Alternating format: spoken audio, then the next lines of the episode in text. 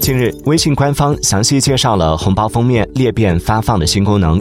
红包封面的制作者可以在后台设置红包的发放数量、裂变发放数量。据悉，用户发放红包后，领取的用户可以点击“领同款”按钮，直接获得同款红包封面。裂变数量消耗完后，则不再出现“领同款”入口。